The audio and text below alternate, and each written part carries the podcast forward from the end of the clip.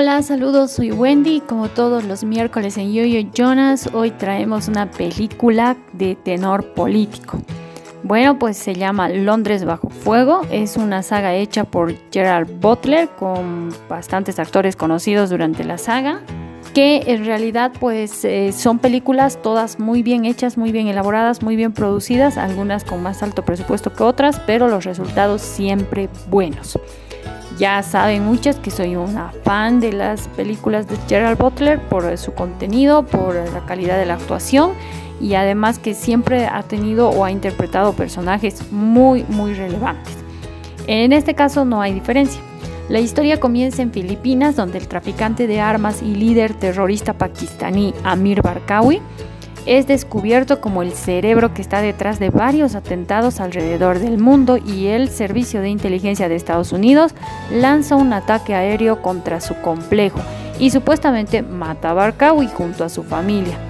Dos años más tarde, Mike Banning, que es el agente del servicio secreto del presidente Asher, interpretado por Gerald Butler, y el presidente de Estados Unidos, interpretado por Aaron Eckhart, está esperando su primer hijo con su esposa Lea, planeando dejar el servicio secreto porque lo considera demasiado peligroso.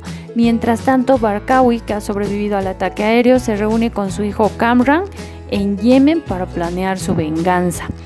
Ahí vemos pues una parte importante que es el tema de que entre las potencias por lo general se tiene que arreglar de alguna forma el conflicto y la mejor forma pues a veces es el ataque.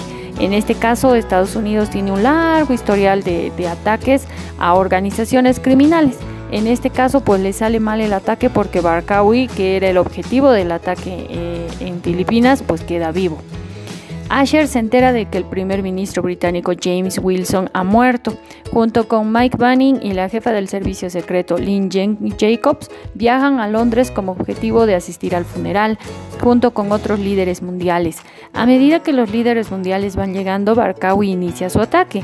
Un mercenario disfrazado de policía coloca una bomba que destruye la limusina del primer ministro de Canadá a su paso por Trafalgar Square matándolo junto a su esposa. El primer ministro japonés muere ahogado después de que su coche caiga al agua. Eh, después de que los terroristas destruyeran el puente de Chelsea en una furgoneta bomba. El presidente francés muere por la explosión de su yate en el río Támesis, causando daños al Big Ben. Y el primer ministro italiano muere después de que un terrorista disfrazado de fraile detonase una bomba que derriba una de las torres de la abadía de Westminster. Por último, la canciller alemana muere durante un tiroteo con mercenarios disfrazados de guardias reales a las puertas del Palacio de Buckingham. A su vez, el presidente Asher y sus séquitos eh, son tiroteados por mercenarios disfrazados de policías. Ambas partes sufren grandes bajas antes de que Bamin sacase a Asher, robando un vehículo y viéndose involucrado en una rocambolesca huida por las calles de Londres. Asher, Banning y Jacobs logran eh, llegar al punto de extracción y subirse a bordo del Marine One para despegar. Sin embargo, los terroristas abaten el helicóptero presidencial y a los dos señuelos con misiles Stinger, haciendo que se estrelle. Asher y Banning sobreviven, pero Jacobs muere minutos después. Asher y Banning huyen por las calles de Londres, encontrándose con un mercenario disfrazado de policía que Banning deja fuera de combate. Los dos se meten en el metro de Londres donde Asher descubre que quieren cogerlo vivo para ejecutarlo por televisión abierta como propaganda y le ordena a Mike que lo mate si es necesario para evitar que eso suceda. A medida que se mueven por la ciudad intentan contactar con el vicepresidente Alan Trumbull, que está interpretado por Morgan Freeman, y le envían un mensaje para hacerle saber que se dirigen a una casa segura del MI6. El personal de la Casa Blanca recibe una llamada amenazante de Barkawi revelando que él es el cerebro de la trama y que su deseo es vengarse.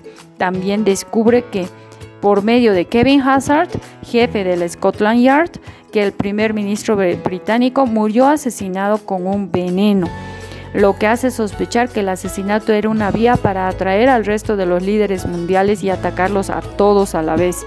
Con la ciudad bloqueada llegan a la casa segura donde se encuentran con la gente del MI6 Jacqueline, eh, apodada comúnmente por ellos como amigos como Jax.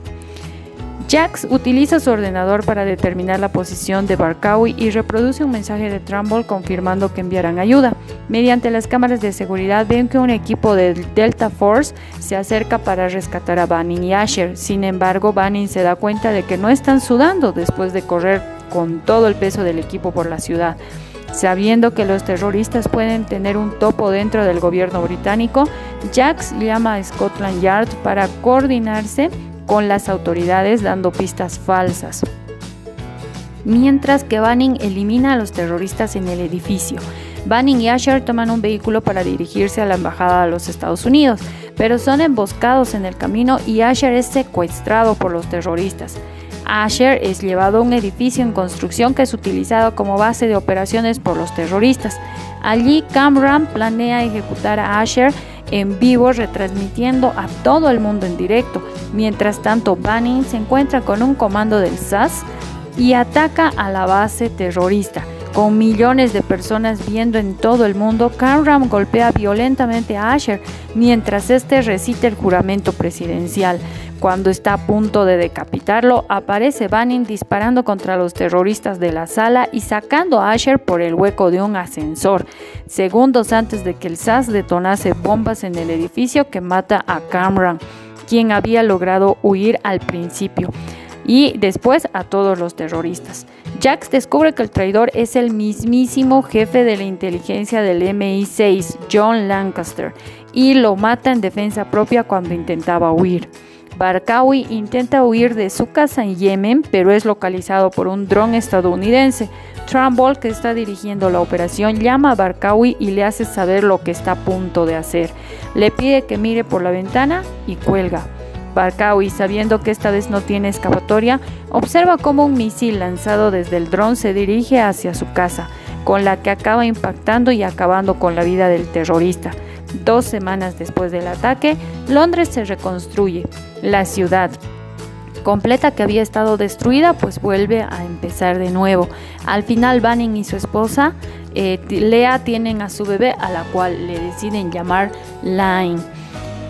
Es una película realmente interesante. Si les gusta la acción, van a estar como yo al borde del suicidio, como caracterizan las películas de Gerald Butler. Me encanta la temática porque creo que sí sucede y puede suceder muchas veces en el mundo. Hay pues estos grupos terroristas que son implacables y cuando cobran venganza pues se trata de hacer el más daño posible. Además que también hay que ver de que hoy en día los más grandes sistemas de seguridad en cualquier parte del mundo y la inteligencia en sí eh, militar incluso de muchos gobiernos está infiltrada hay muchos topos, como le dicen en la, película, que pueden estar operando a dos bandos. Entonces, pues en Bolivia quienes conocieron un poco de historia saben que hay un dicho muy popular, dicho por un presidente llamado Melgarejo, apellidado Melgarejo, que decía confianza ni en el botón de tu camisa. Entonces, pues esta película más o menos va por ahí. Sabemos que en política es donde menos puedes confiar porque no sabes en sí quién puede ser el que te dé una puñalada por la espalda. Trágicamente la política ha dejado de ser ética y se ha vuelto así. Entonces, pues les recomiendo ver esta película. Si quieren verla completa pueden suscribirse a nuestro canal de Telegram, Yo Yo Jonas, y ahí pueden descargar todas las películas que comentamos. Y pues nos vemos el próximo miércoles. Espero que les haya gustado este comentario.